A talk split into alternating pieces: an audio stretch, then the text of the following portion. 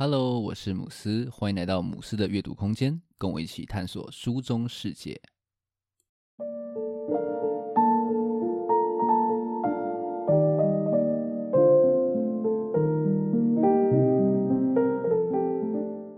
今天来跟大家分享我二零二三年最喜欢的十本书。去年我读了总共五十七本书哦。那虽然中间呢经历我妈妈离开的就是重大的打击。但是后面呢，还是有慢慢的找回状态。整体来讲，还是看了非常非常多的好书。那这次的书单呢，我觉得台湾本土的作品多了一些，没有特别刻意哦，大概就是缘分吧。然后这边小说明一下哦，下面介绍的十本书呢，都是我去年读的，但是呢，它不一定是二零二三年出版的，顺序也跟排名没有关系哦。我只有稍微照类别去排列一下。那我们就开始今天的介绍吧。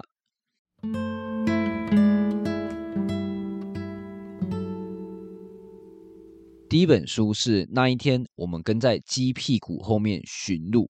这本书是一本小说集，那作者是何文金。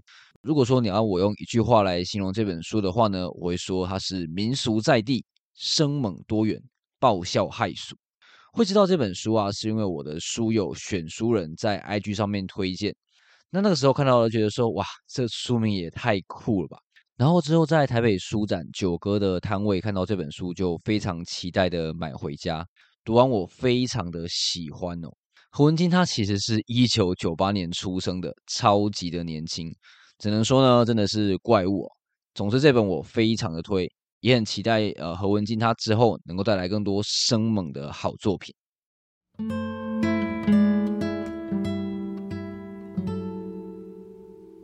第二本书是《八尺门的辩护人》，那大家可能有看过呃《八尺门的辩护人》在 Netflix 上面的影集哦，去年应该是引起一阵还蛮大的轰动的。那他的小说啊，同样是非常非常的精彩。故事是从一起发生在基隆八尺门的灭门命案开始说起。一名逃逸的印尼籍渔工杀了阿美族船长一家人，那为凶手辩护的呢，是同样出身八尺门的公辩佟宝驹。佟宝駒他，必须要跟即将成为法官的替代役男，还有印尼的看护去合作，一起去找出这个案件它背后被掩藏的真相。这本书它情节非常的流畅，而且紧凑，读起来非常的过瘾，而且它的内容呢也有非常多可以诱发你思考的地方哦。读完后劲可以说是非常的强。这本书我当初真的是熬夜把它看完哦，超级超级的好看。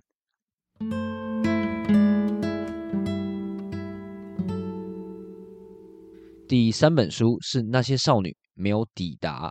这本书是吴晓乐的第四部长篇小说，故事描述一个高中的少女从学校的顶楼一坠而下，她的导师也是这本书的主角吴一光，试图想要找出少女她不愿意继续走下去的原因。在寻找的过程当中啊，虽然渐渐的找到了端倪，但是却也反复的戳到她自己的一些困境。然后呢，他被妈妈就是从小控制成长的阴影，也再次的浮上了心头。这本书真的，一读就很难停下来哦。但是呢，要有心理准备啊，它内容算是有一点沉重，很多的地方呢，我都必须要就是停下来，然后喘口气，才能够继续往下读。非常非常厉害的作品。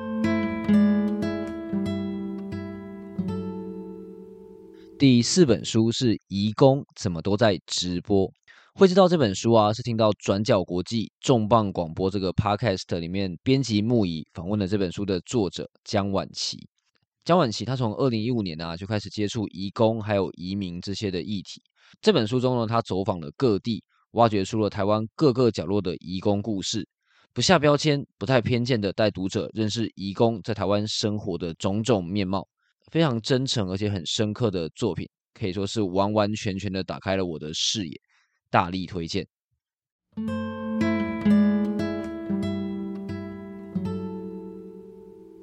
第五本书是没有妈妈的超市，会知道这本书是连俞涵在三枪阅览室这个 podcast 里面呢有介绍过这本书。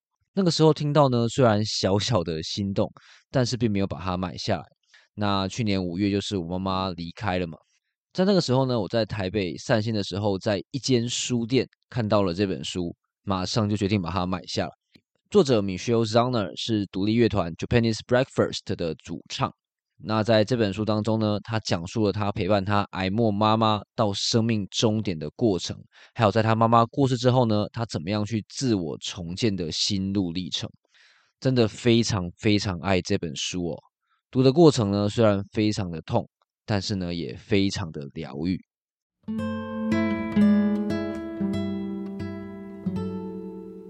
第六本书是《成为自由人》。这本书的作者是独角兽计划的发起人李慧珍。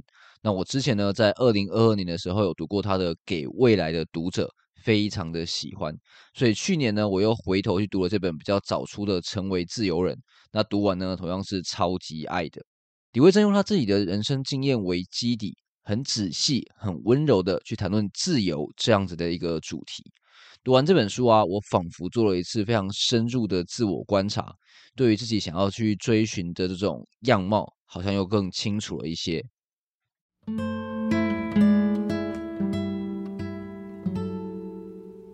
第七本书是写作课，这本书的作者是小说家陈雪。那书如其名，这本书就是要来谈写作这件事情。陈雪用他自己三十年的写作经验，针对写作者会遭遇的各种各样的问题，去提供了解答。虽然说这本书是在教写作，但是我觉得啊，每个有在创作，或者是说正在某一个领域奋斗、追寻的人，都非常适合来读一读这本书。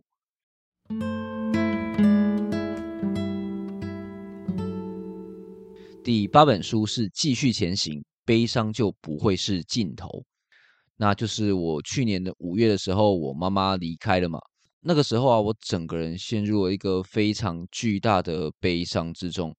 那那个时候呢，我在我 IG 线动上面问说有没有推荐亲人去世可以看的书，收到了非常非常多的回馈。那这一本《继续前行》，悲伤就不会是尽头，是这里面帮助对我最大最大的一本书。觉得说啊，它真的可以说是悲伤的圣经哦。既像是百科全书一样非常全面、非常的严谨，但是呢，又像是心灵书籍一样非常的疗愈、非常的暖。在我情绪隧道就是低谷的时候啊，感谢有这本书稳稳的把我接住。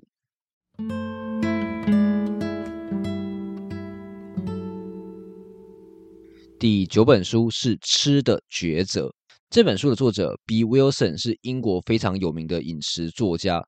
在这本书当中啊，他引用了非常多的史料，然后也亲自做了非常多的访问，还有调查，为读者带来一场非常精彩的人类饮食探索之旅。整本书它环绕的一个大主题，就是我们的饮食是如何演变成现在的模样。B. Wilson 他文笔非常的好哦，而且呢，他不但引用了非常多的研究，还分享了很多很有趣的食物观察，还有趣闻，让我不知不觉的呢，就翻完了这本将近四百页的大作。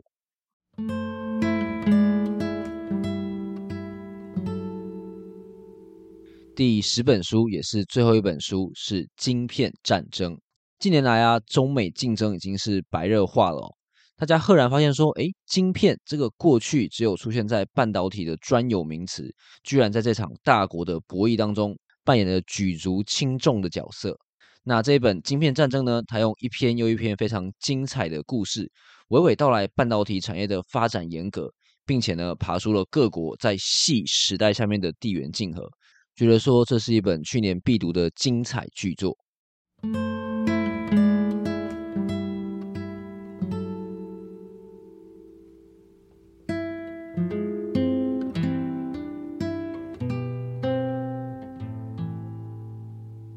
以上呢，就是我二零二三年最喜欢的十本书。